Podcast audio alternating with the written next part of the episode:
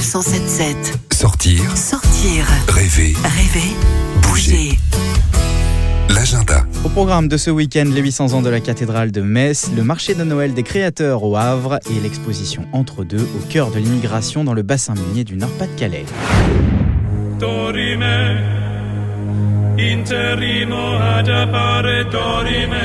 On part maintenant en Moselle pour fêter les 800 ans de la cathédrale de Metz. Et pour nous en parler, Stéphane Martalier, conseiller municipal délégué à la coordination des événements. Alors les 800 ans de la cathédrale ont commencé avec un, un vidéo mapping euh, à découvrir euh, absolument qui évoque euh, l'histoire de la construction de, de l'édifice du jeudi au, au dimanche.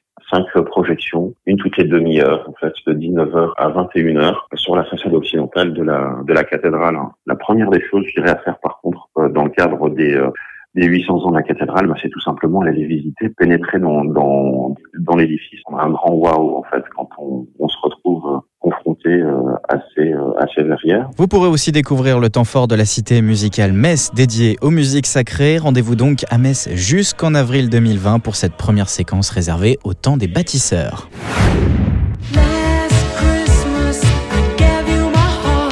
Direction la cité portuaire du Havre avec un événement magique, le marché de Noël des créateurs. Le collectif Bidule Chouette vous accueille durant deux jours avec des contes de Noël et d'hiver pour les enfants, des photos avec le Père Noël, une tombola, mais aussi des créations artisanales et locales uniques et bien sûr plein de bonnes choses à manger. Retrouvez cette activité du 21 au 22 décembre entre 10h et 18h au chapiteau Magic Mirror situé au Doc Vauban, 5 quai Frissard au Havre. Profitez-en, c'est gratuit. C'était les. On prend enfin la route des Hauts-de-France pour une exposition nommée Entre deux. Elle raconte l'histoire de ces femmes et de ces hommes venus de toute l'Europe pour participer à la reconstruction de la France après la Grande Guerre. Grâce à de nombreux témoignages, documents d'archives et objets de collection du centre historique minier, vous plongerez ainsi dans le quotidien de ces plus de 200 000 immigrés venus travailler dans le bassin minier du Nord-Pas-de-Calais.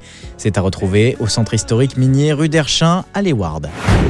Vous avez maintenant tous les bons plans pour profiter du week-end, alors bonne sortie à tous. Les chroniques de Sanef 177 sur sanef177.fr.